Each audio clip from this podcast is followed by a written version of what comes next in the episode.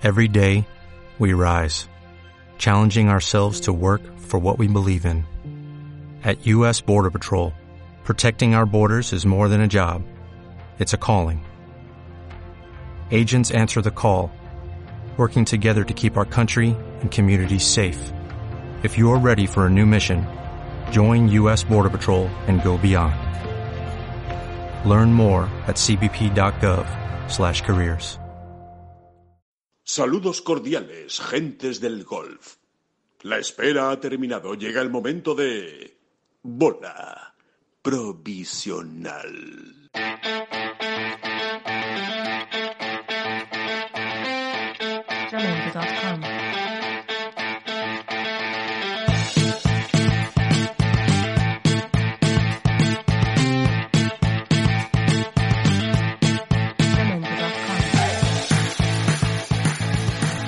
Hola, ¿qué tal? Muy buenas, bienvenidos a una nueva bola provisional, una bola que ya viene muy cargadita, ¿eh? Muchos, muchos torneos este fin de semana, ya lo decíamos la semana pasada que era al fin, eh, digamos, una, un primer fin de semana normal, ¿no? Con, con torneos prácticamente en todos los circuitos, nos ha dejado muchos resultados, así que vamos a hacer primero un balance muy rápido de lo que, de, de lo que han hecho nuestros jugadores, de lo que ha hecho la Armada este fin de semana y después entramos en materia como siempre con David Durán y, Oscar Díaz. Lo primero, evidentemente, es la FedEx Cup, ese Wyndham Championship, ese último torneo del PGA Tour en el que, eh, bueno, pues se jugaba a todo o nada, ¿no? A entrar en los playoffs de la FedEx, a meterse en esos 125 primeros, se lo jugaban Rafa Cabrera y Sergio García y como seguro que ya a esta hora saben todos, no lo han conseguido, no sumaron los puntos suficientes para meterse en esos 125 mejores. Así que fuera de los playoffs. Solo tendremos a John Ram a partir de esta semana en el Northern Trust en el primer playoff de la eh, FedEx Cup. Ganó Jim Herman, un jugador realmente curioso del que después hablaremos. Eh, de ahí saltamos al Celtic Classic, al circuito europeo. Victoria de Sam Horsfield, segunda en 15 días de este muchacho inglés y mejor resultado un español, Adrián Otaegui, eh, que, por cierto, ha confirmado ya oficialmente su clasificación para el US Open. También hablaremos luego un poco más tarde. Azara Muñoz, la gran noticia seguramente de todo el fin de semana, segundo puesto en ese Aberdeen Insurance eh, Scottish Open, Ladies Scottish Open, que se jugó en Rena- En North Berwick. Eh, acabó segunda jugando el playoff eh, por la victoria. No pudo ser, pero aún así una gran actuación de la jugadora eh, malagueña. Y a modo de titulares, tercer puesto de Miguel Ángel Jiménez en el Bristol Players Senior Championship, un gran tercer puesto en el primer Major de la temporada del PGA Tour Champions, victoria de Jerry Kelly y cuarto puesto de Fátima Fernández Cano en el Simetra eh, Tour. Eh, gran puesta en escena también de la jugadora gallega, primer torneo que jugaba, cuarta posición, está realmente bien. No nos olvidamos de ese segundo puesto y esa tarjeta de 60 golpes espectacular de Jordi García del Moral en el Alps Tour. Y ya vamos a hablar, vamos a debatir a lo que nos gusta, a meterle un poquito de chicha al asunto, una vez planteados ya todos los ingredientes sobre la mesa, con David y con Oscar. David, ¿qué tal? ¿Cómo estás? Muy bien, muy bien. Aquí otra tarde más de agosto maravillosa. Eh, muchas cosas, ¿eh? muchos muchos torneos, eh, muchos muchos resultados que habrá que analizar y que, bueno, sobre todo, evidentemente, vamos a entrar en materia con, con esa FedEx Cup y explicar un poco, ¿no? La situación en la que quedan eh, Rafa, Sergio y, y esos, ese segundo puesto a Zara Muñoz también lo que lo que significa. Y Oscar Díaz, por supuesto. Oscar, ¿qué tal? ¿Cómo estás? ¿Qué tal? Muy bien, muy bien. Menos bien que tú, pero bastante bien. Bueno, eso lo dirás tú, pero me parece bien, no, no tengo ningún problema en, admitirlo. Que, mm, bueno, vamos eh, por partes, ¿no? Yo creo que lo, más importante es eh, el tema de la, de la FedEx Cup, de ese Wyndham Championship. Eh, ahí, ojo, ahí está sonando un teléfono, creo que es el de David. Eh, bueno, pues ahora, ahora recuperamos rápidamente a, David y, seguimos y seguimos hablando. Eh, como decía, Wyndham Championship, último último torneo. eh, bueno, que no pudo ser, ¿no? Eh, Rafa Cabrabello y Sergio García no se meten en- entre los 125, no jugarán los playoffs, pero tampoco se acaba se acaba el mundo, ¿no? Quizá esa es la, la lectura final. Una pena porque Rafa realmente lo tuvo muy cerca, ¿no? Estuvo, sí, sí, muy, muy acertado, como, como eh, atinadamente resumíais. Al final fueron un par de tripateos en el, en el tramo final de la vuelta, cuando durante gran parte de, de, de la tarde, eh, en esa, en esa vuelta adelantada ¿no? por, por, la climatología, estuvo metido entre esos 125. Andábamos nerviositos. Y hubo, hubo incluso un ratito que estaba con el, con el menos uno en el marcador Sí. y estaba metido. O sea, mm, bueno, no hacíamos más que darle al, al F5 para ver cómo se movían todos ¿no? en, la, Sí. en la clasificación, además de seguir la retransmisión televisiva, porque estuvo muy, muy emocionante. Y lástima ese par de detallitos, porque la verdad es que la tarde pintaba muy bien. Y Bueno, y su esfuerzo durante, durante todo el torneo es más que reseñable. Sí, sí, sí, desde luego que, que lo intentó, eh, apuró sus, sus opciones y, y, y bueno, la verdad es que, David, sí, que te habíamos, te habíamos perdido Sí, perdón, ahí perdón, la, sí. pero bueno, ya, ya estás otra vez aquí, que mm, no decíamos que se ha quedado muy cerca, Rafa, y realmente eh, da la sensación, por lo menos, ¿no?, de que ese tripateo en el, en el hoyo 12, en el hoyo 12 fue el que le sacó un poco de, del, del sitio, ¿no? Y, sobre todo el del 16, que ya le obligó en el 17 y 18 a, a apretar y quedarse fuera. Seguramente con esa vuelta de menos 3 que llegaba en ese momento, eh, se habría metido entre los 125 primeros. Sí, fueron dos, se dejó dos compromisos. De, de- bueno, eran el, el pat inicial eran, eh, eran pads de unos 10 metros en los dos casos. Se dejó un par de compromisos de, de dos metros.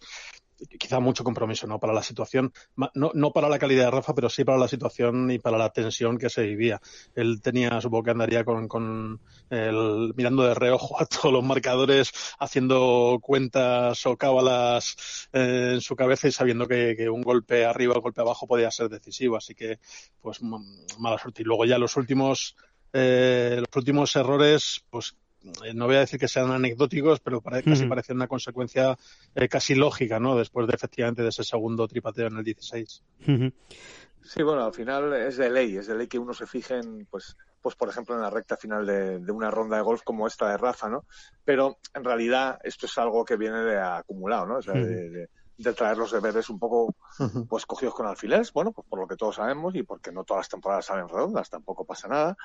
Y Rafa llega un poquito justo y no siempre uno consigue dar el- la campanada final, ¿no? Porque es que aunque realmente matemáticamente uno depende de sí mismo, porque así es, ¿no? Si Rafa hubiese quedado quinto, pues no hubiese habido problema.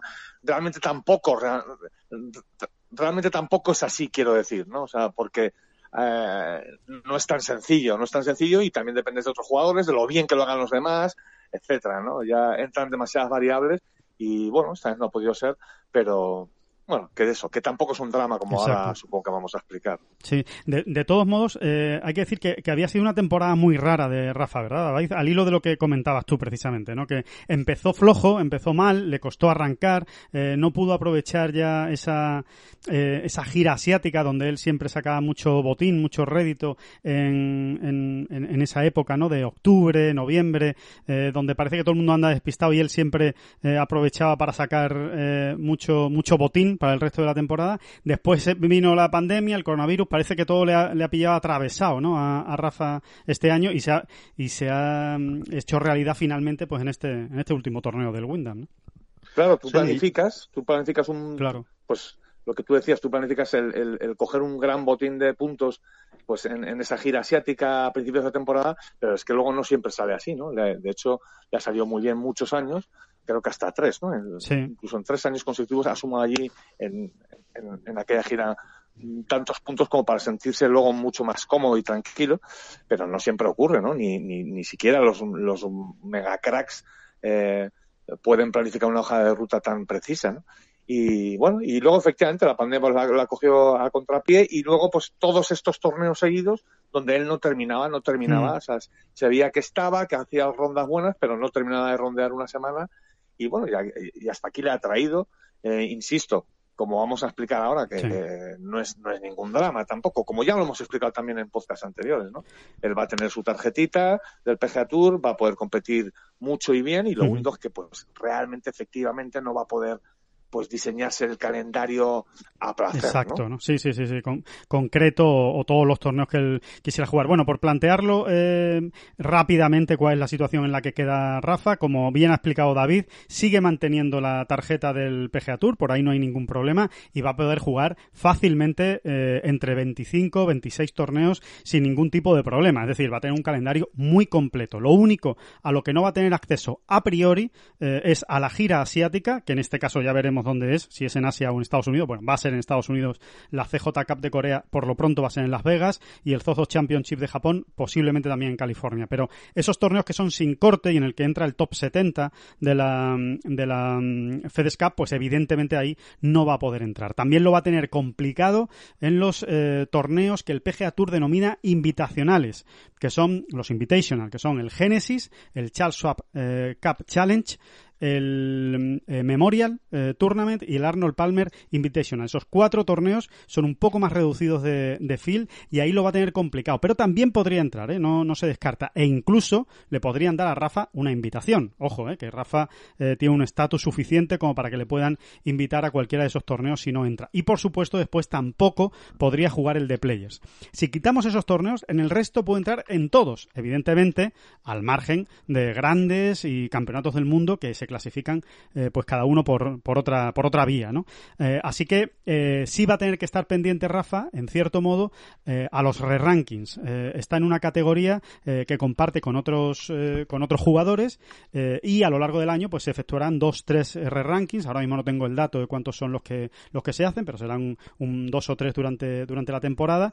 Y evidentemente cuanto mejor empiece pues más ar- más arriba va a estar en esa en esa clasificación para poder entrar en los torneos pero eh, realmente su situación es muy parecida a la de un jugador que el año pasado hubiera acabado el segundo en el Conferry Tour es decir, lo va a jugar prácticamente todo, menos las citas más señaladas. O sea, tiene tiempo, torneos y espacio más que suficiente para poder sacar los puntos necesarios para acabar otra vez entre los 125 primeros. Por cierto, dicho todo lo cual, que el, el esfuerzo de Rafa esta semana en el Wyndham ha sido digno de encomio. ¿eh? Tres Ujú. vueltas de, ses- de 67 golpes. Y estuvo ahí, estuvo ahí a las puertas de la meta, pues hasta el hoyo 70, como quien dice, ¿no? Así que Totalmente. eh, también creo que hay que resaltarlo, es de justicia, ¿no? Porque no, él, no estaba él cómodo, no, no venía mm, eso, ¿no? Sobre todo eso, esas sensaciones que a uno lo, lo, lo llevan por la, calle, de la- por la calle de la amargura eh, y sin embargo, pues creo que ha reaccionado muy bien, ha jugado un buen golf y eso, hasta el hoyo 70, ¿no? Realmente. Sí, seguramente David ha sido el mejor torneo de Rafa después del, del confinamiento o de la vuelta, ¿no? Digamos, de la, de la competición. Ha sido el, el más regular o el más sólido, ¿no? De los que, de los que ha jugado y sí, ha sido una pena que no haya podido rematar, pero, pero ya, pero ya decimos, ¿no? Que tampoco es ningún drama. Eh, Sergio García, la otra versión, eh, sí que jugó mal eh, to- toda la, toda la semana. Es verdad que consiguió pasar el corte, pero el fin de semana ha sido realmente malo. Otra vez con problemas de, de pad, eh, le cuesta, le está costando mucho, ¿no? Sobre todo eh, tiene determinados cortocircuitos que le, que le hacen seguir fallando esos pads cortos. Tampoco es que esté especialmente fino con los hierros, pega buenos golpes, pero otros no tan buenos. Lo mejor que está haciendo es el drive, pero bueno, seguro que estas eh, tres, cuatro semanas que va a estar eh, de descanso, pues eh, le van a venir bien para cargar un poco pilas y energías y ver cómo afronta el, US Open. Lo mismo que, le va a pasar a Rafa. Eh, hay que recordar este año, David Oscar, que justo antes del US Open tenemos el Safeway Open. Eh, que no hay que descartar, eh, que veamos, bueno, a Rafa yo diría que seguro, que lo vamos a ver en el Safeway Open, el primer torneo de la próxima temporada del PGA Tour, y es muy posible también que veamos a, Sergio García en, ese, en esa primera prueba del circuito americano, más que nada para calentar motores, ¿no? Antes del, del Mayor, para no, que no les pille fríos y, y ir directamente al US Open, ¿no?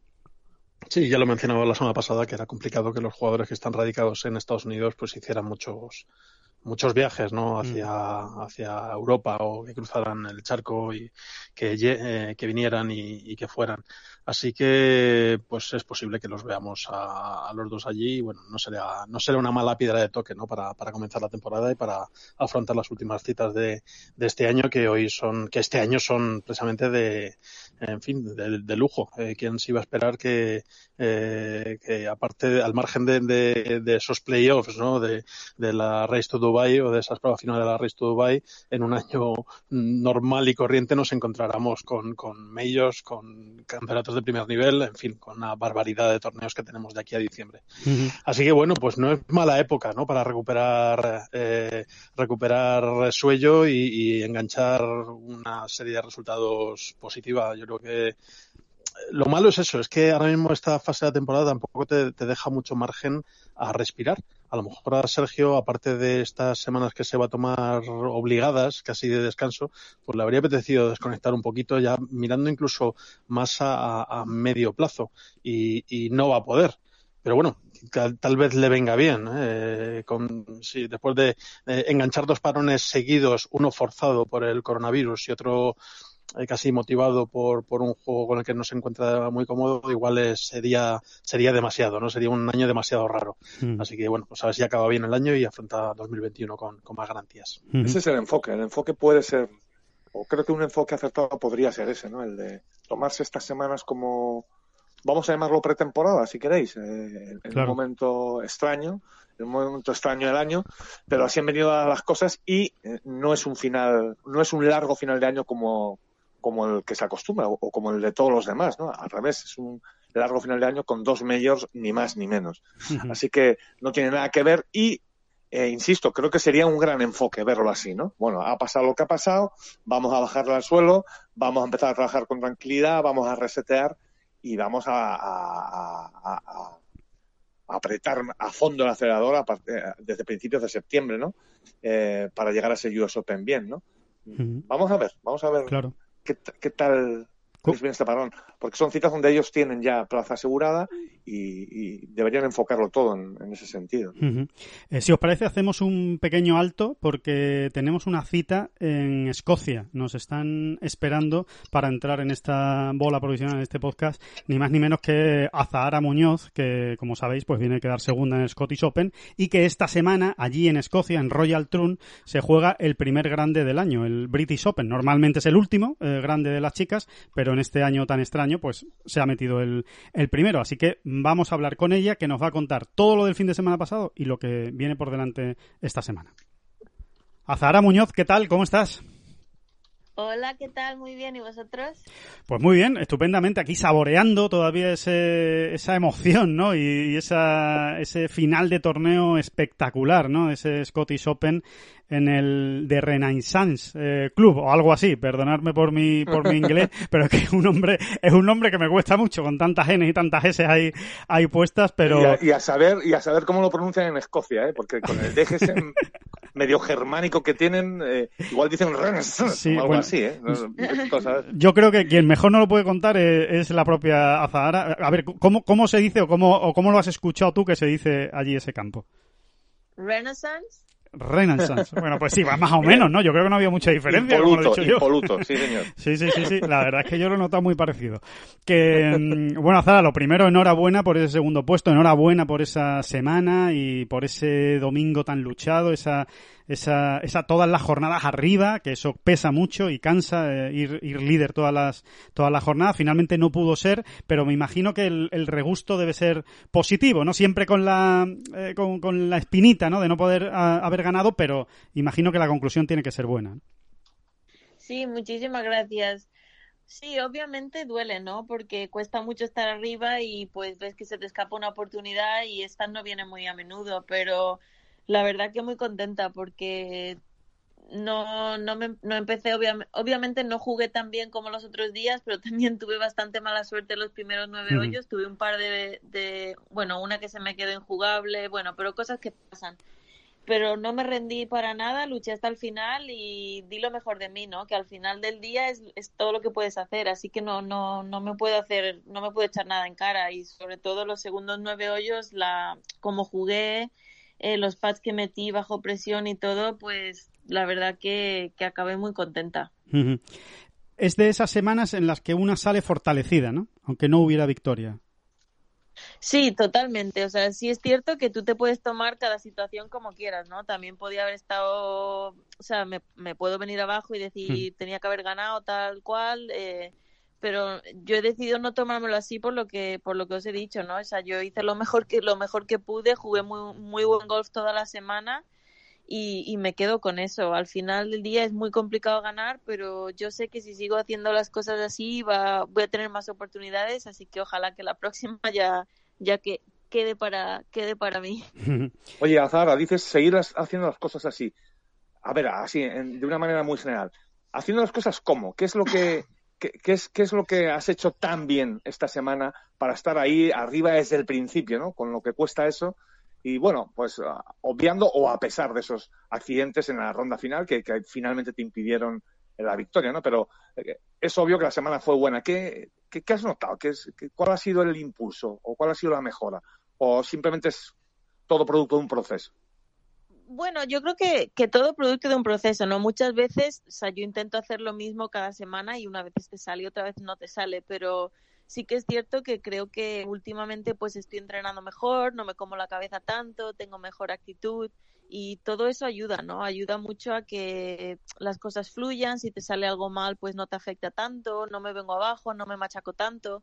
Eh, y no sé por qué, la semana pasada, hay semanas que es más fácil hacer eso que otras. Y la semana pasada es que tuve una actitud, todo el campeonato estuve muy calmada, eh, muy tranquila en el campo. Si fallaba un golpe, pues nada, iba, ¿sabes?, a por ella y a intentar hacerlo lo mejor en el siguiente golpe. Y no sé, yo creo que, que como he dicho, ¿no? Llevo entrenando, creo que estoy entrenando más inteligentemente, o sea, no me machaco tanto, pero creo que entreno mejor Y, y todo eso pues pues me ayuda. Oye, cuéntanos, cuéntanos el, bueno, el secreto, la, la historieta, ¿no? De Brad Faxon, ¿no? Que siempre son interesantes esos pequeños detalles y a ver si nos puedes matizar qué te enseñó, qué te aportó o en, en qué te ha ayudado, ¿no? A la hora de patear. Pues la verdad que me ha ayudado muchísimo. Eh, sí, jugué con él un día y bueno, después de jugar me- se me quedó conmigo así como casi una hora y me estuvo pues más que nada hemos entrenado mucho la rutina. Yo antes me quedaba mucho tiempo en la bola, ahora soy más rápida, estoy como en continuo movimiento, eh, más fluido el movimiento de pad. O sea, es más, yo antes intentaba siempre ser muy técnica con el pad y yo creo que al intentar ser tan técnica estaba demasiado tensa y eso mismo como que me impedía tener un, muy, un buen movimiento de pad. No sé si me explico bien. Sí, Sí, es como Y- ese afán de intentar controlarlo todo, ¿no? Y que al final lo único que Exacto. hace es bloquearte. Y él pues más o menos lo contrario, o sea, me, me ha, es- lo que me ha dicho ha sido muy simple, ¿no? Pero me ha hecho estar más relajada, más, no, no tan tensa y eso mismo hace que el swing de pad sea mucho mejor y la verdad que lo estoy haciendo mejor que nunca y estoy muy cómoda. Y la maravilla del golf y también a su vez la puñeta es descubrir esto después de 11 años como profesional. Bueno, esto u otras muchas otras claves que te van dando y que te van ayudando, ¿no? Y bueno, supongo que también habrá habido consejos eh, de, de profesionales o de compañeros o compañeras que no te han ayudado tanto, pero sí es cierto que es curioso, ¿no? Cosas que a veces parece que están muy a la vista y sin embargo que no das con ellas hasta que no te los enseña alguien. Sí, bueno, pero mejor después de 11 que nunca. Exactamente. No, o sea, que obviamente sí que es cierto que, que yo no voy a decir que soy mala, que mala pateadora, ¿no? No. Sobre todo yo soy mucho de rachas, ¿no? Cuando empiezo a meter siempre, sí que meto mucho, que es por eso que muchas veces hago vueltas muy buenas, porque cuando empiezo pues no paro, pero también me, me cuesta ser muy repetitiva con el pad. Y yo soy mucho de comerme la cabeza, mucho de intentar hacerlo todo muy controlado y claro, y el pad pues pues es lo que más lo que más me afectaba. Yo de hecho Marcelo me ha ayudado mucho con eso y él siempre me decía porque hasta al empezar el pad yo tengo hasta ya no, pero o bueno, lo tengo un pelín pero muy poco. Antes como que hasta tenía como un doble empiece, como que empezaba, lo paraba y lo seguía. Luego Ajá. no sé si entendéis lo que digo. Sí, sí, Y sí. eso es mismo de la, de la misma tensión que tenía y Marcelo siempre me lo siempre me lo ha dicho. Pero fue más más que lo que él me dijo fue el, el verlo a él patear Ajá. porque cuando yo vi a él, él es todo, es tan rápido, o sea, parece que ni vuelve los ojos a la bola y ya está, le está dando. Entonces, más que lo que me dijo, porque Marcelo siempre me ha dicho lo mismo, fue el hecho de, de verle, de verle en persona y, y ver lo bien que, lo fácil que lo hace y lo fluido que lo hace. Eso me ayudó muchísimo. La verdad es que se pudo ver ¿eh? en, el, en el torneo y especialmente en esa, en esa última vuelta. Eh, vaya, Pat, metes en el, en el hoyo 18 eh, porque ahí está toda la presión encima. O sea, tú sabías que eso era, era un penalti. Dentro playoff, fuera Sí. no, no, no entramos en el, en el playoff. ¿cómo, ¿Cómo fue ese Pat? ¿Cómo, cómo lo recuerdas? Pues la verdad que lo recuerdo, no sé, vi la caída, había visto el chip también un poco al pasar por el Mm. hoyo y sabía que caía un poco. Obviamente, pues hombre, es un pad de tres metros y medio, cuatro metros que te puedes equivocar en la caída o no, pero yo estaba bastante confiada, en- confiada en la caída Y eso es una de las cosas que he estado trabajando mucho, ¿no? O sea, centrarme cada pat en la rutina y ya está. Luego, si entra o no entra, pues, pues bueno. Pero él me dijo una vez una cosa que fue que él sabía cuando estaba jugando bien que con la preparación que tenía y siguiendo su rutina, que lo normal es que pateara bien. Que había días que la bola entra y hay días que no entra, ¿no? Hay veces que tocas todos los bordes y no entra ni una, pero eso no significa que hayas pateado mal. Otros días entran todas. Entonces, pues la verdad que en ese pad pensé eso, porque él siempre dice lo mismo, ¿no? Tú sigue la rutina y luego si entra bien y si no entra, pues nada, a patear. Pero siempre, por ejemplo, él es mucho también de, me estoy enrollando. No, no, es muy de- interesante. de, ¿Qué te dices después de un pad? Que eso es muy importante. O sea, si tú tiras un pad bueno, pero hace corbata, mucha gente dice, vaya mierda, otro día igual, no me entra ni una, eso es malísimo. Claro. Pues él es mucho de cómo afrontas el, el post-pad, ¿no? Pues, pues sinceramente me dije eso, ¿no? O sea, acababa de meter un pad muy bueno. Bueno, había metido muchos pads muy buenos toda la segunda vuelta, que por la primera no había metido ni uno. Sí. Y, mm, y luego, pues al 17 acabé de meter muy, uno muy bueno y al 18 vi la caída y pues dije eso, ¿no? Sigue la rutina y más o menos que sea lo que Dios quiera. Pero bueno, yo voy a dar lo mejor, o sea, lo voy a intentar y ya hasta luego si entra bien y si no entra, pues, pues no. Y sinceramente es gracioso porque sí que estaba nerviosa, pero tampoco fue, o sea, ahora pensándolo, digo, tenía que haber estado muchísimo más nerviosa, pero no sé, fue, fue así, ¿no? Digo, ah, haz lo que vienes haciendo y, y ya está, que sea lo que sea. Ujú. Y, y Son los links, son los links, Azara, son los links que, te- Sí. que, des- que destilan magia. Aunque el Renaissance, Renaissance este no es, no es precisamente un mucho antiguo y, sí. y, le- y legendario, pero oye, tú eres de las que se inspiran en, en- en tierras escocesas y en los links, eh, aunque luego haya que llevar ropa de agua y el viento y el agua y demás, eh, ¿te gusta? ¿Te mola, Azara, ir a, ir como a la, a la cuna del golf o no? ¿Te inspira algo? Sí me gusta, pero sinceramente me gustan los links que son justos, porque es cierto que hay veces que juegas, por ejemplo, por ejemplo, Birkdale es mi favorito, pero es un campo justo. Si juegas bien o pegas un buen golpe, es bueno. Pero luego Sí. también es cierto que he jugado links que digo, ¿cómo juego este hoyo? O sea, más o menos tienes que tener suerte. Esos no me gustan. Sí, los que tienen Y mucho movimiento, ¿no? Demasiado movimiento en la Exacto. calle, ¿no? O sea, te bota la bola aquí y perfecta, y te bota la bola un, un centímetro más a la derecha y rueda 30 metros más. Eso tampoco me gusta. Pero. Renaissance era bastante justo. Así que esos campos así sí me gustan mucho. Oye, hablando, una curiosidad que se me ha quedado a mí en el tintero del- de los pads. Eh, hablando de lo que te dices después de, de un pad. Estábamos todos ahí con los dedos cruzados en el pad de Eagle del 16 después del golpazo que, que pegas, absolutamente espectacular. Eh, ya nos contarás qué, qué golpe es que pegaste. Pero, eh, ¿qué, te, qué te dijiste después de, de- de que se escapara ese pad de Eagle? Porque no sé si tú en tu cabeza pensabas que una buena parte del torneo estaba en ese pad de Eagle. Hombre, yo sabía que si lo metía me ponía líder de uno. Pero pues me dije lo, lo que os acabo de decir, o sea, es cierto que varias gente me ha escrito y me ha dicho, ay, qué pena el pad, que no... Bueno, mucha gente te dice, no te quedes con que no has metido el pad de Eagle, ¿no? Y yo no me quedo con eso, porque un pad de, de 5 o 6 metros, la probabilidad de meterlo es muy baja.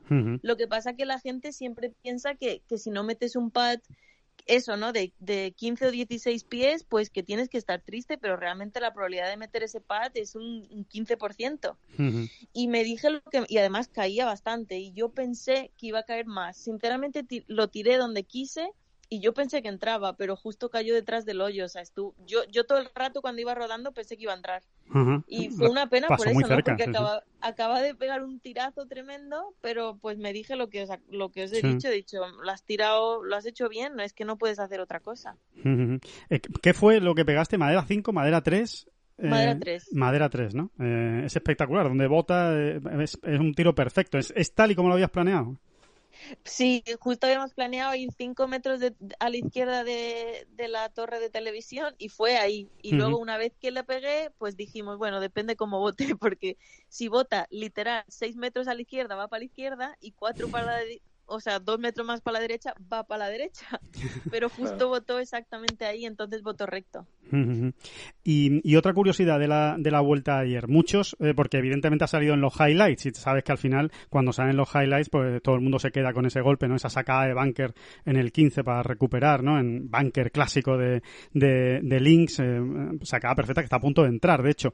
Eh, sin embargo, a mí me parece más difícil la sacada del 7. No sé si tú eh, piensas lo, lo mismo, que la sacada del 7 fue, fue más difícil, o con cuál te quedarías de la, de las De la del par 3, la Sí. del 6, Sí, ah, el 6, perdona, sí, sí, el Eh, 6.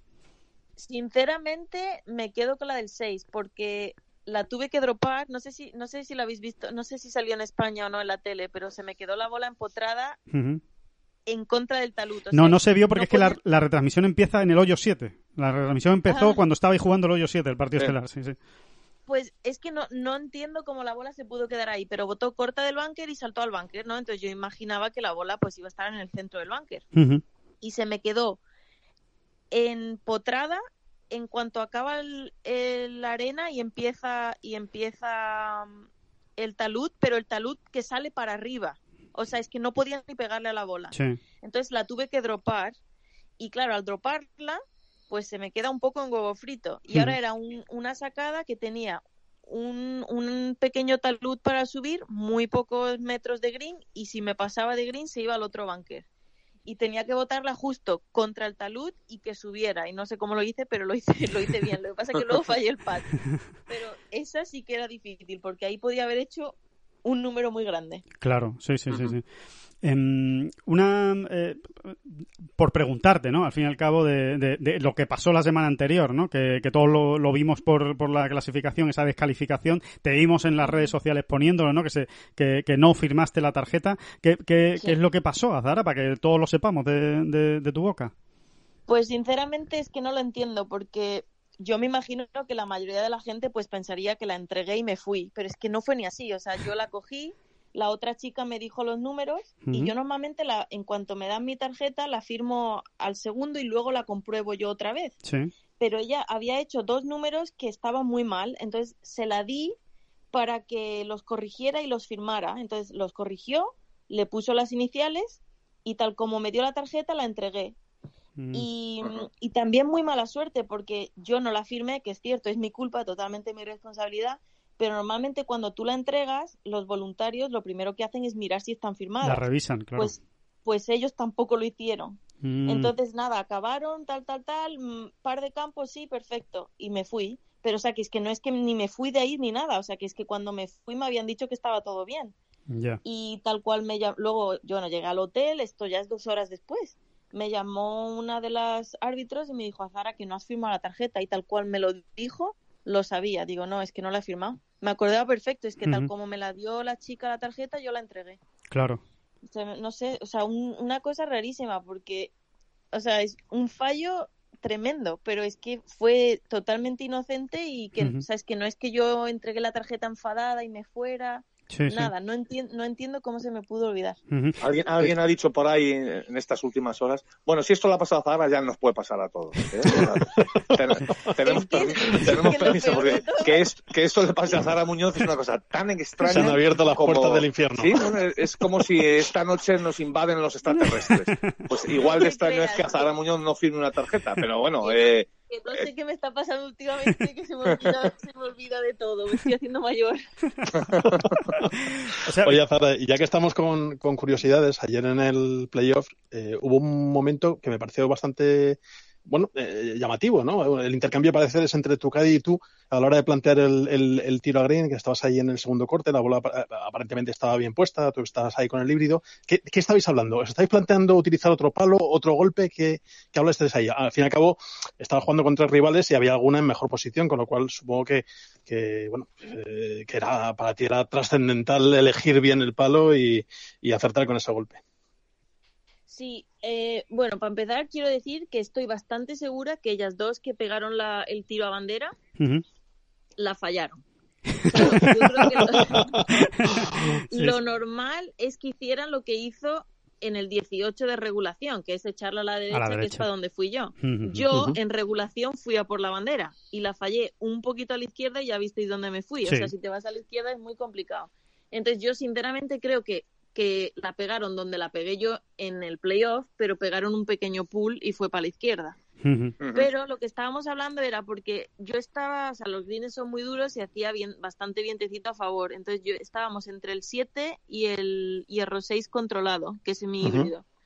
Yo pensaba que si pegaba el híbrido controlado, pues lo normal es que me pasara de green. Y con el, pero el problema es que con el 7, si, porque al principio de green es una subida bastante grande, si no llega por lo menos a 5 o 6 en el green, se hubiera vuel- se podría haber vuelto para atrás. Entonces yo quería pegar el 7 y él quería que yo pegara el híbrido 6, que al final es lo que hicimos.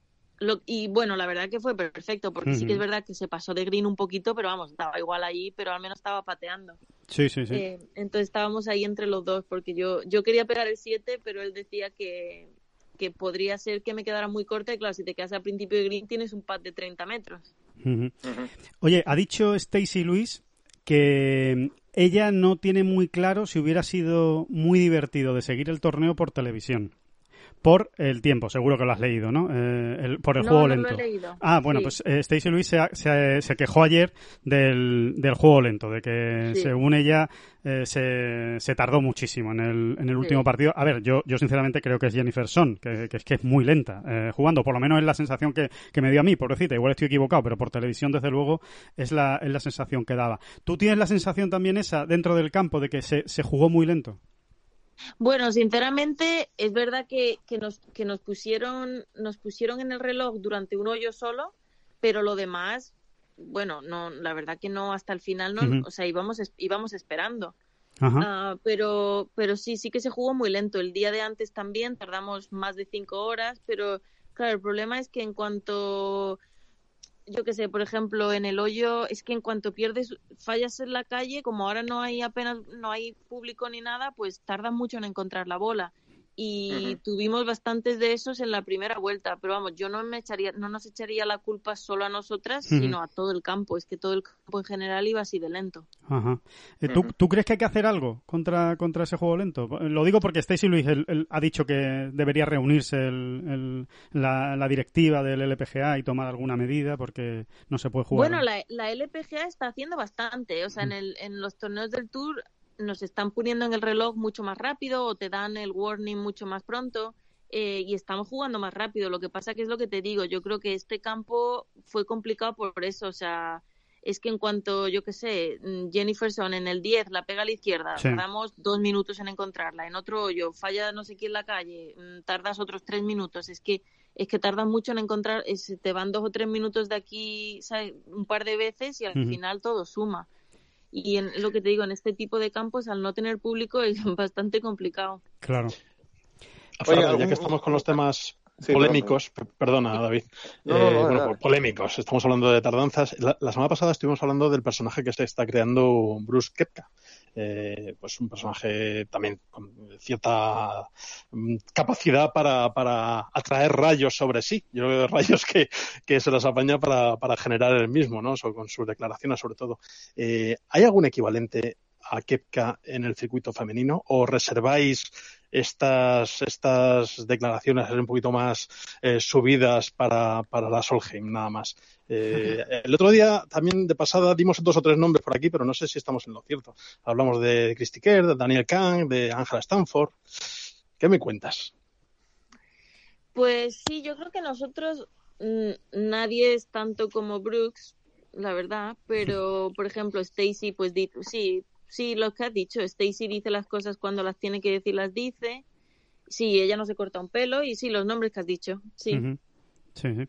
Que, mm, bueno, semana de grande, Azara, Royal Trun. Eh, ¿Algo? ¿Algo de Royal Trun? ¿Has jugado ahí alguna vez? Eh, ¿qué, qué recuerdos te trae el campo? Si, si es que has jugado ahí alguna vez. ¿O eh, qué sabes? Y, y con qué con qué sensaciones llegas? Que parecía que iba a ser un año en el que no iba a haber ni torneos. Bueno, pues el primer grande ya está aquí.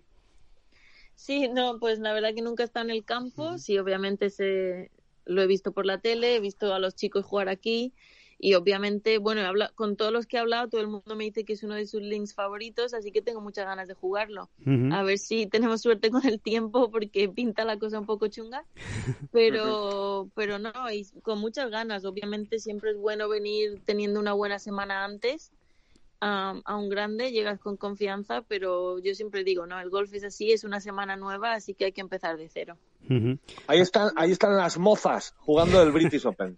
Sí, señor. Sí, sí, di- dilo, David, dilo, dilo, dilo. Termina. Dando termina. ejemplo, otra vez por delante, es verdad. Las Sí. mozas jugando el British Open. Los mozos no, no terminan de jugarlo este año ni van a terminar de Sí, hacerlo. sí. Por cierto, el un campo British- que hace... Pero, que hace- pero bueno, los voy a defender. No, no, no lo han jugado porque, porque al requerir tanto, tanto personal médico y era antes que nosotros, no, no podía. O sea, fue, fue más, fue más por eso que por, que por nada. ¿Sí? O sea, Sí, eh, yo, vamos, sí. lo sé porque mi cuñado está encargado de- del torneo de ellos y fue en, en el momento que pasó estaba la cosa tan grave que es que literal no podías coger el teléfono y pedir eh, gente médica. Entonces directamente lo cancelaron porque es que no, no podían. Ujú. Ya, pero lo cancelaron muy pronto ahora. Es que pues, Sí. se podían haber dado un tiempecito. Entiendo que este tipo de eventos necesitan su previsión, ¿no? Y, pero, bueno, no sé, no, tampoco nos vamos a... Traes, eh, traes noticias calientes de, de la Intendencia, pues mira, vamos a hacerles caso, ¿no? A mí me parece que lo cancelaron demasiado pronto, pero bueno, oye, oye, que bien cancelado está. Sí, no, no sé. Yo, yo lo que él me ha dicho. Claro, claro, claro. Muy bien, pues eh, pues nada, Zara, que muchísimas gracias que por estar con, con nosotros. No te robamos más tiempo, que, que haya mucha suerte, que vaya muy bien eh, esta semana en Royal Trump. Tú, tú verías, me imagino, aquella batalla ¿no? entre Mickelson y Stenson, ¿no? que es una de las... Sí, por supuesto. Sí, sí, sí. ¿Ibas con Mickelson o con Stenson? Tú me imagino que como buena Solheim irías con, Con Stenson. claro, claro, di que, di que sí, di que sí. Eh, yo creo que íbamos todos un poco con Stenson, además. Era su primer mayor, no lo había ganado todavía. Yo creo que era, que era muy, muy, de- muy de Stenson, ¿no? El, el- la verdad es que fue espectacular ese, ese Sí. British Open. Así que nada, ojalá podamos disfrutar también esta semana de un British de ese, de ese calibre y por supuesto contigo metido en la, en la pelea o con cualquier española, con Carlota, con Nuria, o con Luna, que están las cuatro jugando el British esta, esta semana. Así que lo dicho, que muchas gracias y a disfrutar por tierras escocesas todo lo que sea posible. Muchísimas gracias a los tres. Hasta luego, Azara. Hasta luego, Adiós. Zara. Adiós, Azara, gracias. Hasta luego. Bueno, pues eh, ahí estaba eh, Azahara y ese British que se espera de viento, lluvia. Bueno, vamos a ver, vamos a ver lo que lo que ocurre porque parece que viene interesante. Eh, quedan días eh, para que cambie la, la previsión, pero ya lo ya lo veremos. Eh, creo que bueno, creo que ha sido muy interesante la, la charla, todo lo que nos ha contado de Brad Faxon me parece eh, fantástico y, y nada y vamos vamos a seguir, ¿no? Eh, dando dando pasos en este repaso de la de la, de la actualidad. Eh, David, Sam Horsfield. Eh, Oye, eh, antes de nada, sí. antes de nada, el, Sí. el detalle de Azara creo que es de absoluta justicia. eh, y que demuestra también quién es Azara, de, de recordarse de Marcelo, ¿no? Ahora que Sí. nosotros siempre vamos a la novedad, ¿no? Ujú. Vamos a Sí, la sí, sí, novedad. efectivamente. y que la, la- y la novedad era Brad Faxon porque la ha desvelado ella, además. O sea, que es que no, ahí no hay tu tía, ¿no? No teníamos un vídeo de Azara con Brad Faxon. Eh, pero eh, al final, pero es que esto ocurre mucho, no solo en el gol, sino en la vida, ¿no? Hay veces, ¿cuántas veces está tu madre insistiéndote en algo, pim, pam, pim, pam, pim, pam, y al final viene un semi-desconocido? Es verdad, ¿eh? Re- reconocer que esto se ha pasado. Sí, sí, sí. Y sí. al final, A diario, vamos, un hecho. semi-desconocido o un alguien que lleva, al que conoces hace un mes, te dice lo mismo y, y basta que te lo diga ese alguien para que hagas caso y tu madre se te queda mirando te será idiota este, este niño, será imbécil, que llevo diciendo esto desde que tenía cinco años. Bueno, pues sí, estas cosas, estas cosas pasan, ¿no? Y a, y a Zahara pues ha dado, le ha puesto en, ha puesto en su sitio a, a Marcelo, ¿no? Que es eh, eso, ¿no? Que es su entrenador de toda la vida y con el que con ha, llegado a donde ha llegado. Pues sí, totalmente. Buen apunte, David, porque habla de la generosidad, ¿no? De, de, Azahara, ¿no? Y de la justicia también, sentido de la justicia, que no, que no se nos olvide tampoco, ¿no?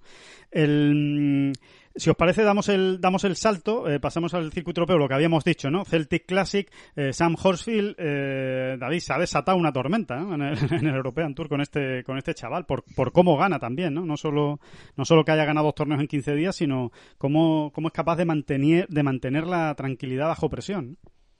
Sí, y, y quizás sobre Sam Horsfield hay que hay que repetir algo que venimos diciendo de John Ram, ¿no? Lo rápido que aprende. Sí. O sea, bueno, o por lo menos que, que lo rápido que viene aprendiendo este año, ¿no? Porque es verdad que le ha costado entrar, pero también es verdad que entró eh, muy, muy joven, ¿no? Muy, muy joven en el mundo profesional. Eh, hay que decir que no nos pilla con la guardia bajada, ¿no? Su irrupción, Sí. porque mm, realmente venimos hablando y escribiendo de Sam Horsfield mucho, porque nos llegaban muchos fogonazos, ¿no? Y muchas, eh, muchos comentarios desde hace tiempo ya de ojo con este tipo que antes o después, ojo con este tipo que antes o después. Bueno, y efectivamente, ¿no? Eh, ha sido más antes que después. Tiene todavía 23 años, ha ganado dos torneos en 15 días y, y ya no es que gane, sino las sensaciones que transmite en el campo, ¿no? De jugador realmente poderoso, ¿no? Eh, es, eso es, es si, si tuviese que definir con una sola palabra San Horsfield, sería esa, ¿no? Poderoso, Sí. ¿no? Y, y- Lo que suele decir poca- David de esto es otra cosa, ¿no? O sea, es- esto no es lo, lo habitual, ¿no?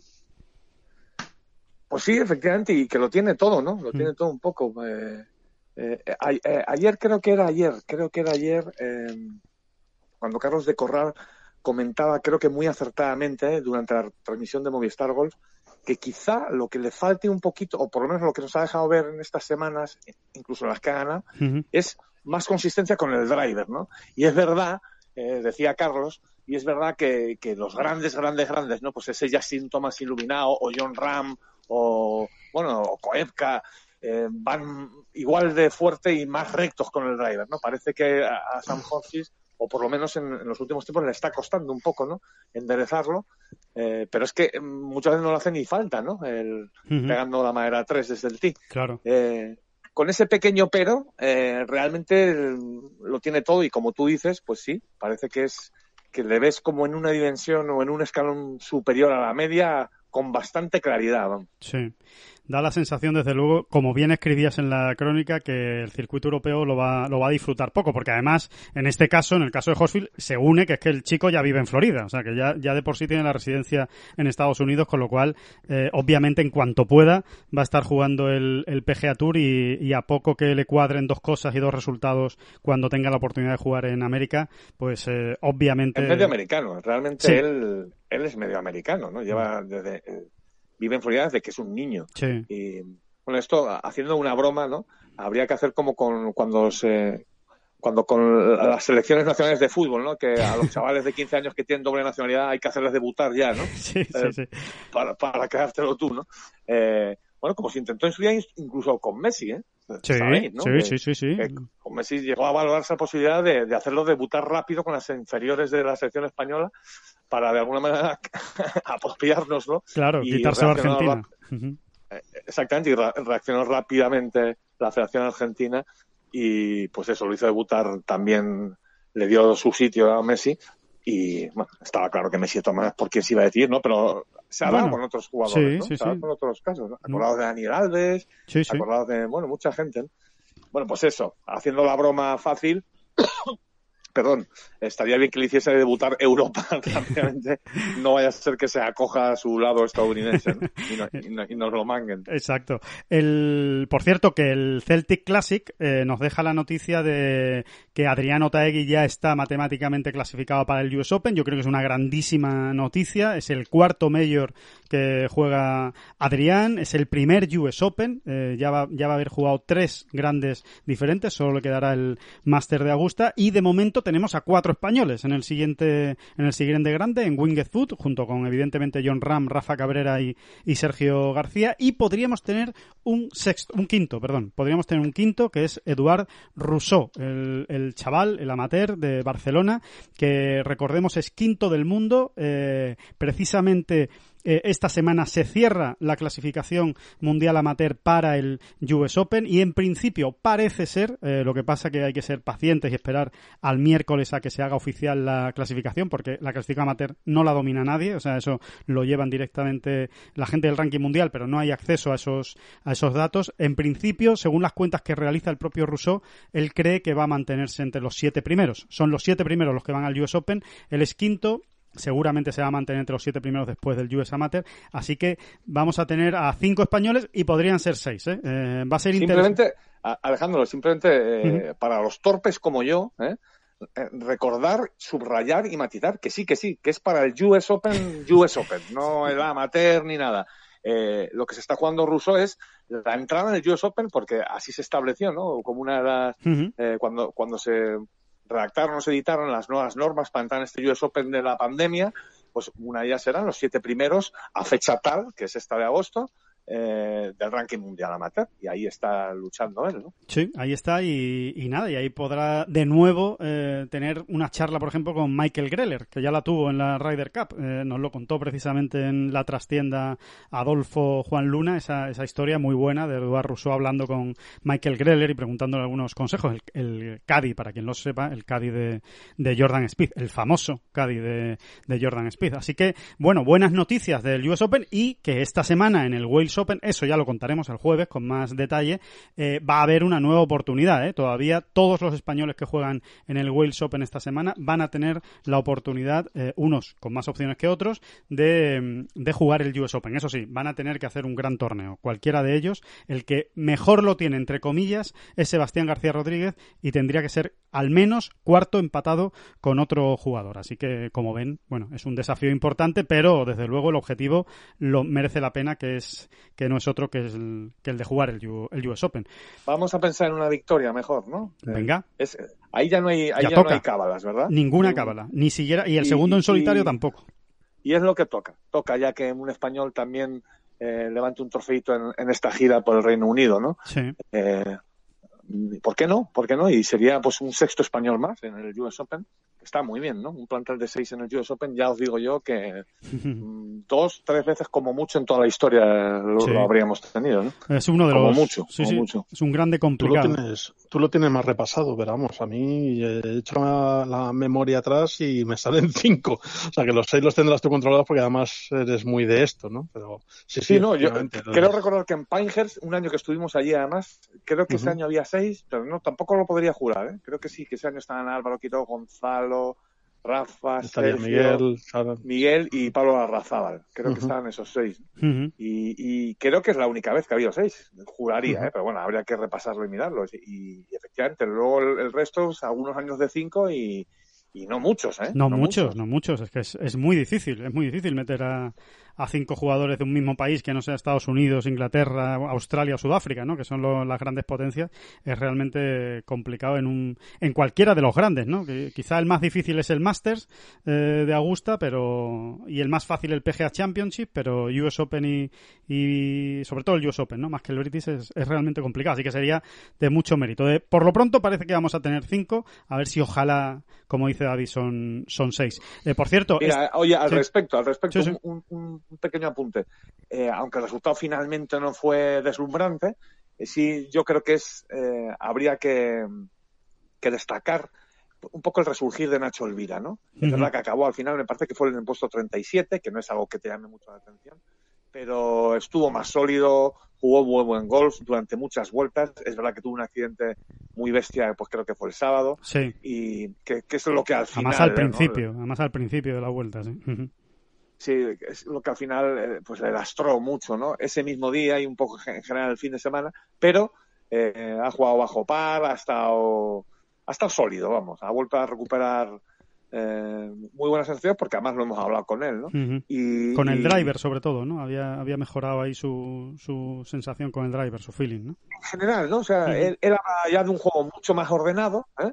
Y, y luego, pues, de rondas de golf con muchos buenos golpes. ¿no? Claro. Esa sensación que tiene ya un golfista cuando dice, oye, que, que, que la bola empieza a ir donde yo le digo, ¿no? Una y otra vez y otra vez y otra vez, ¿no? Aunque luego pues falles ese par o ese bote final no sea el que uno quería y, y demás, ¿no? Que el golf es así, pero es esa sensación que uno ya tiene de que la bola empieza a hacerte un poco de caso, ¿no? Y eso es un poco lo que le, le ha pasado a Nacho. Vamos a ver Nacho, ¿no? Que es un buen competidor. Si le acompaña el juego, pues va a estar ahí. Y, y otros que tienen que volver o que tienen que seguir mejorando, por, por no hablar de Adrián, que evidentemente está en un buen pico de juego. Una línea ¿eh? ascendente, sí. Ujú. Pero bueno, Adrián, que nos perdone, pero no es él el que tiene que ganar esta semana. El- No, no, que la deje para otra, que lo deje, por ejemplo, para el US Open, no nos importa nada. es que una evidentemente, que gane cada uno cuando pueda, ¿eh? pero no, no. Mirando por nuestros intereses, ¿no? Para meter a alguien más en ese US Claro. Open, pues a ver si Adrián Arnau, ¿no? Por ejemplo, da ese salto, ¿no? Ya que todos estamos esperando, el mismo Sebas, bueno, Pablo Arrazabal, que, que no deja de pasar cotes y sin embargo el fin de semana no termina de rematar nada. Y bueno, en general, ¿no? Todos los que están ahí, vamos a ver si alguno eh, redondea esa gran semana. Eh, hay una nueva batalla por el número uno del mundo, otra de las noticias de la semana de la que vamos a hablar muchísimo, seguro, no lo, no, no lo duden, que vamos a hablar mucho de este, de este tema eh, desde que empiece el jueves el Northern Trust, y es que hay cinco jugadores de nuevo, igual que la semana del PGA Championship, que pueden ser número uno del mundo el próximo lunes. Uno obviamente es John Ram, el otro es Justin Thomas, Rory McIlroy, Colin Morikawa y Dustin Johnson. Colin Morikawa podría convertirse en el cuarto jugador más joven de la historia en llegar al número uno del mundo en caso de eh, conseguirlo, o sea, de ganar evidentemente eh, el Northern Trust. Podría incluso eh, ser número uno sin siquiera ganar, con un segundo puesto le podría eh, valer, pero claro, ya depende obviamente de otros de otros resultados, lo que hagan sobre todo los que tiene por delante, John Ram, Justin Thomas y Rory McIlroy, ¿no? Pero habrá que ver cómo, cómo vuelve Morikawa después de, de ese gran éxito, ¿no? Del, del PGA Championship.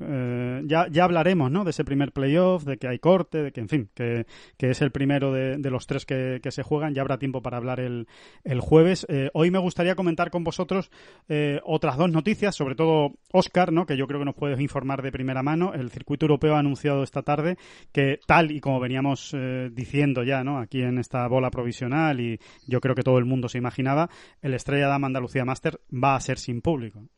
Sí, efectivamente, va a ser sin público y tampoco se celebrará el programa habitual en estos torneos, aunque bueno, realmente lo que más influye en el aficionado de a pie es, es, es la, pues eso, la, la, la imposibilidad de, de disfrutar de, de, este torneo en Valderrama.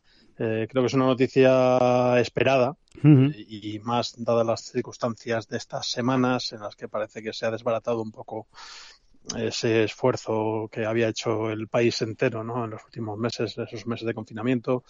Parece que, que las cifras vuelven a subir y, y, bueno, ha creído conveniente el circuito europeo, después de consultarlo tanto con las autoridades andaluzas como la, con las autoridades nacionales, pues tomar esta medida que me parece bastante proporcionada. Eh, ya sabemos que, que, por lo que hemos podido ver en los torneos del, de la gira del Reino Unido, que, que la burbuja que han puesto en marcha parece que funciona. Eh, se la están tomando muy en serio, están tomando medidas incluso drásticas a la hora de, de prescindir de jugadores como sucedió con el estadounidense John Cadley, ¿no? que se fue a tomar una, sí. una pinta con su caddy una noche y bueno, pues se encontró con que había infringido la norma de, de salir de esa burbuja y, y prescindieron de, de, él en ese en un torneo y luego bueno o sea, con el cuidado que han tenido con el, en el caso de, del positivo tardío de Alexander Levy eh, y también con el de Romain Matel que era simplemente un, un contacto entonces eh, se van a extremar las precauciones pero por desgracia, pues para, para el público,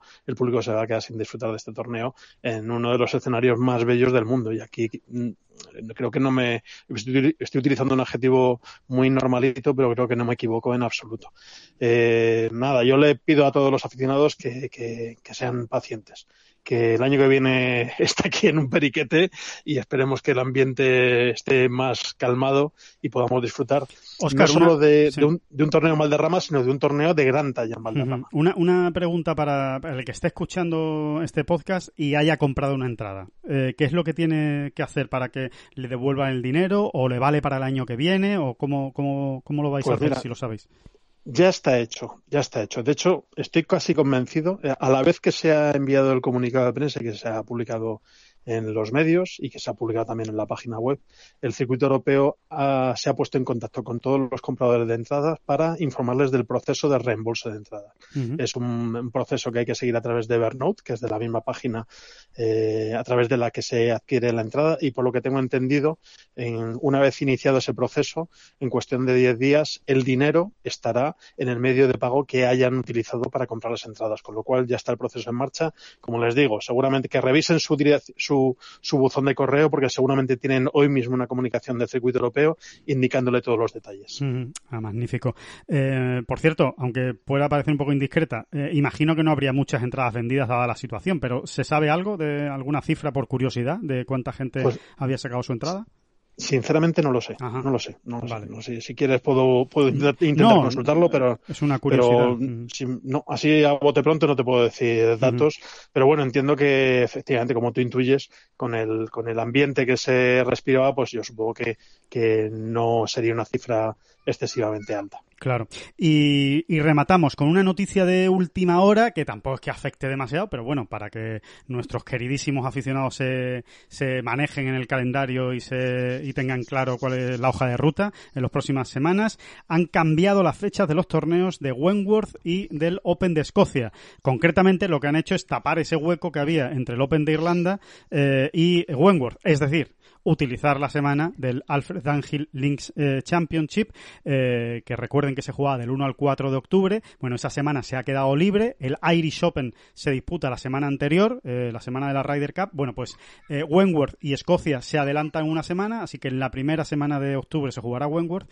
y la siguiente será el Scottish Open o al revés. Igual me estoy equivocando y el Scottish Open es primero y Wentworth es después. Ahora mismo no tengo el, el dato aquí. Sí, es así, es así. Escocia primero y luego ya. Escocia y después Wentworth. Entonces, entonces, eh, la triada, entre comillas, de las islas eh, va a ser interesante porque va a ser Irlanda, eh, Wentworth y Escocia. Así que al revés, ¿no? Irlanda, Escocia y Wentworth, ¿no? Así, sí, así es. Además, eh, están enfrentados a torneos. Ya sé que esto queda mal, ¿no? Pero, pero hay que fijarse también qué pasa en el resto del mundo y en especial qué pasa en el PGA Tour. Y están enfrentados a, a torneos mmm, no muy llamativos, con lo cual, bueno, yo confío en que, en que, en que estas dos citas, que son dos citas de relumbrón, pues nos traigan a buenos jugadores mundiales y como mínimo buenos jugadores europeos. Tenemos la semana de la, de la Raiders solo el, el Corales Punta Cana Resort, que habitualmente era un torneo coetáneo, eh, y luego posteriormente el Sanderson Farms Championship y el Shriners Hospital for Children Open, que bueno, es un torneo clásico del, del calendario, pero bueno, eh, no es de las de los de los más lucidos, así que uh -huh. a ver si conseguimos un plantel potente tanto en, en el Open de Escocia como en el BMW PGA Championship. Uh -huh. David, ¿tú te acuerdas de Lucy Lee? ¿Perdón? ¿Te acuerdas de Lucy Lee? Eh, a ver, la niña, la niña del helado. Sí, la niña del helado de, de, de aquel. De Open... Pinehurst. De Pinehurst. Yo, yo en Pinehurst, efectivamente. Eh, exacto, ¿no? como tú has... los chicos y la semana siguiente jugaron las chicas. Eso, como tú has recordado antes lo de Pinehurst, eh, quería recordártelo porque Lucy Lee, que en, que en, Pinehurst, no sé si tenía 11 o 12 años, no, no me acuerdo bien. Que, mira, has dicho que en Pinehurst y creí que ibas a decir que en paz descanse. Y me, me, me, has, me, has, asustado muchísimo. Sí, sí, no me extraña. Eh, para pa que eso, bueno, en fin, no, no voy a hacer la gracia porque quedaba muy mal. Eh, Lucy, Lucy Lee eh, bueno, pues ha quedado quinta esta semana en el Simetra, que por eso lo, quería yo recordar, que me ha, llamado mucho la atención porque eh, Fátima Fernández Cano ha sido cuarta, lo comentábamos al principio del programa, bueno, pues Lucy Lee, que sigue siendo una niña, porque aunque en Pinehurst jugara, pues sigue siendo una, bueno, creo que tiene 18 años o 19, eh, ha quedado quinta, o sea que cuidado con la carrera de esta, de esta chica que desde luego... Sí, tenía, tenía 13, ¿no? Tenía 13 cuando jugó aquel US Open. No me, acuerdo si 13, 12 o incluso 11, o sea, no, no, me, no me asusto con nada, o sea, creo sí, que incluso puede que tuviera 11 años, ¿eh? Eh, ¿eh? claro que 11 años son hace 6 y ahora puede tener, sí, puede tener 17, 18, ¿eh? Yo creo que eran 11, 11, 12 años tenía la chica del helado, la niña, ¿no? La Oye, niña y, del helado. y hablando, hablando de que en paz descanse, yo yo, yo situaba ahí en, en, en, esa dimensión de que en paz descanse a la HSBC Champions, al sí, último campeonato del sí, mundo, sí. Que, que, vuelve a aparecer. No, en, pero, en, pero a en mí... el calendario del circuito europeo. Eh, no sé, eh, obviamente entiendo que es un error, ¿eh? es un error de edición, pero ahí está, ¿eh? ahí está a, ahora mismo. A mí no me siguen si diciendo, David, que no se va a jugar. ¿eh? Sí, sí, sí, sí. Hoy mismo, sí, sí. Sí, no solo eso, sino que parece que incluso peligra el, el torneo del Netman en Sudáfrica, uh -huh. no está nada claro tampoco.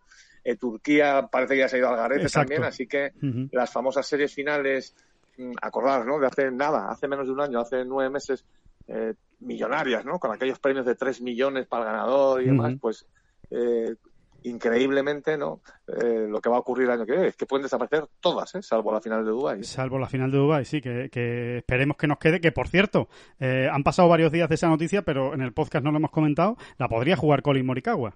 Eh, el que es miembro del circuito europeo. Desde luego sería un fichaje estrella para esa para esa final de, de Dubai, para ese DP World Tour eh, Championship, eh, que es el objetivo para el que se puso ese premio, ¿no? Que comentabas, David, que, que jugadores como Colin Morikawa jugaran el circuito europeo y por lo menos esas series finales. A ver, yo creo que si hay un año en el que Colin Morikawa le podamos ver en la final de Dubai es este, ¿no? Mm. Eh, por aquello, fíjate, solo de la edad, ¿eh? eh claro. Si uno hace esas cosas es con 23 años, ¿no? Eh, Y dice, pues venga, ya he ganado aquí y ahora voy a no, ganar no con allí. 22 ni con 24, con 23. Exactamente, exactamente.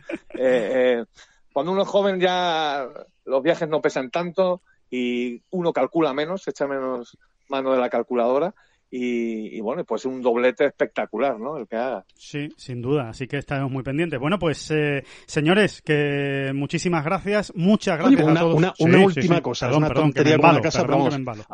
Has hablado de, de, de Lucy Lee y yo os quiero hablar de Charlie Woods, que tiene también 11 años, que eran los años que tenía Lucy Lee cuando jugó al US Open. Ajá, Eh, ha ganado un torneo este fin de semana sí. con, con cinco golpes menos que el segundo clasificado y haciendo menos tres en un torneo a nueve hoyos. Además, eh, llevaba un caddy que creo que conocéis, eh, su padre Tiger. Yo Así creo, que... yo creo que como ese chaval salga jugador, hay que ponerle un monumento, porque es que realmente Pues sí, sí, no puede sí, ser, no, no, no encuentro una situación más complicada que la de ese chaval. Por otro lado, eh, es, hombre, es tu padre es Tiger, o sea que mal no lo tienes, ¿sabes? Para determinadas cosas, para acceso a material y para entrenar y eso, no tienes problema y para consejos buenos. Pero, joder, la presión que va a tener ese chaval desde ya con 11 años, la gente fijándose en sus resultados, va a ser... Sí, va a ser fíjate, en, en un podcast ignoto de, de la perdida España hay tres, tres tontos hablando del pobre Charlie. Bueno, Así acu- que- acuérdate, acuérdate de Jordi Cruyff. ¿eh? Y, Es verdad. Y, y- y sobre todo mírale el pelo. Cómo se le cayó el pelo con, 20 con 25 años ya era calvo, el pobre Jordi Cruyff. A ver, Alejandro, tenemos que, tenemos que llamar al orden a, a este. No, claro, él, puede, él puede hablar de ese tema, él puede hablar de ese tema libremente, claro. claro, nosotros mejor estamos en un, en un segundo plano. No, no, pero lo, lo vuestro era absolutamente genético, era un proceso absolutamente natural. Sí, la da verdad que no estábamos llamados... Lo de Jordi Cruyff era más bien un tema de, de puro estrés, ¿eh? Sí. Porque madre mía. Eh, mira, es un buen ejemplo, ¿eh? Jordi Sí. Cruyff, ¿no? Lo- lo- era un buen futbolista. Muy bueno, sí, y, sí. bueno, de hecho jugó en muy buenos equipos, ¿eh? O sea, tampoco le salió mala carrera al final, pero eh, lo mal que lo pasó el pobre, ¿no? Con la permanente comparación. Es que le cuesta, ¿eh? Le cuesta. Lo... Ya, ya que has sacado el tema, David, es que hay muchos, ¿eh? Muchos hijos de futbolista. eh, hay muy pocos que realmente hayan llegado a triunfar al, al nivel de su padre. Yo tengo muy mala memoria y seguro que Oscar a lo mejor rescata algún ejemplo eh, rápidamente al vuelo. Pero eh, a mí me, me cuesta ahora mismo eh, recordar algún... algún... Mira, yo, yo te puedo dar el ejemplo inverso. Hay un hijo que superó al padre. Bueno, no, tampoco lo superó. Pero bueno, estuvo más o menos a la altura, que es el de Manolo Sanchís. Es verdad. Manolo Sanchís, efectivamente, estaba pensando en él. Es verdad. Pero vamos, tampoco nos tenemos que ir al fútbol, ¿eh? Podemos pegar un repaso al golf y a lo mejor des- después de después de del el señor Jones y de su hijo, eh, bueno, ha habido casos, ha, ha- ha habido bastantes casos de sagas familiares. A lo mejor un día le tenemos que dedicar el programa a este tema, porque yo creo que Ah, a tiene, a tiene Nacho. Garrido, que es un caso Sí, muy español, sí. no le fue tan mal. ¿eh? No, ni a No, no, no, Cañizares, bueno, ya. ni a Alejandro Cañizares. tampoco. Y, Ni a en fin. Cañizares. Sí, no sé si está a la altura de sus padres, ¿eh? que, me, que me perdonen. Yo creo que no. Yo, yo creo que no, a día de hoy. Yo Eran creo que otras no. Mm. épocas también, ¿eh? pero a ver, Cañi, no, no, a Cañi todavía le falta, ¿eh? Sí. vamos a dejarle ahí. Sí, sí. Mm, Tiene margen, tiene margen para coger a su padre. Y, Y Antonio. Antonio y Nacho Garrido, pues tampoco, tampoco las cosas como No, son. tampoco. Bueno, en cuanto a triunfos en el circuito europeo, pues tiene bastante más su, su padre. Y, y bueno, cierto es que, que Nacho consiguió un triunfo de relumbrón en el BMW PGA Championship, pero vamos, yo creo que. que- Es verdad que son épocas consiguió- diferentes, ¿eh? Es verdad que son Efectivamente, épocas es comparado. Ahí es, tiene, es ahí tiene es razón David. que complicado comparar. Es complicado, sí, es complicado comparar, pero, pero bueno, que, que buena le ha caído al amigo, al amigo Charlie. Si, si, si, la- si le ha caído a Cheyenne Boots, que es la sobrina, o sea, im- imaginaros, imaginaros la que le puede caer al, al hijo de Tiger. Y si encima, y si encima Tiger, yo lo siento mucho, eh, pero si a Tiger no se le ocurre otra feliz idea que la de ir de Cádiz con, su hijo, pues claro, ya imagínense la, la atención que, que, que despierta el chaval, ¿no? O sea que, que bueno, al fin y al cabo, lo más gracioso de todo esto es que el, el pobre Charlie lo único que está haciendo es jugar al golf con su padre. ¿sabes? Nosotros somos los únicos que le damos la dimensión de, de- que tiene realmente el personaje. Él solo está jugando con su padre, ya está, no, no más, ¿no? Así que, que nada, bueno, pues eh, con ese último apunte de, de Charlie Boots nos vamos. Eh, lo dicho, muchísimas gracias por estar aquí. El lunes volvemos, eh, perdón, el jueves, el jueves. No, todavía, todavía nos queda el programa del, del jueves para analizar todo lo que se nos viene en el fin de semana. Y lo dicho, que muchas gracias por escuchar esta bola provisional. Muchas gracias, Oscar. A ti. Y muchas gracias, David Durán. No, no, no, no, a usted, a usted. Las gracias a usted.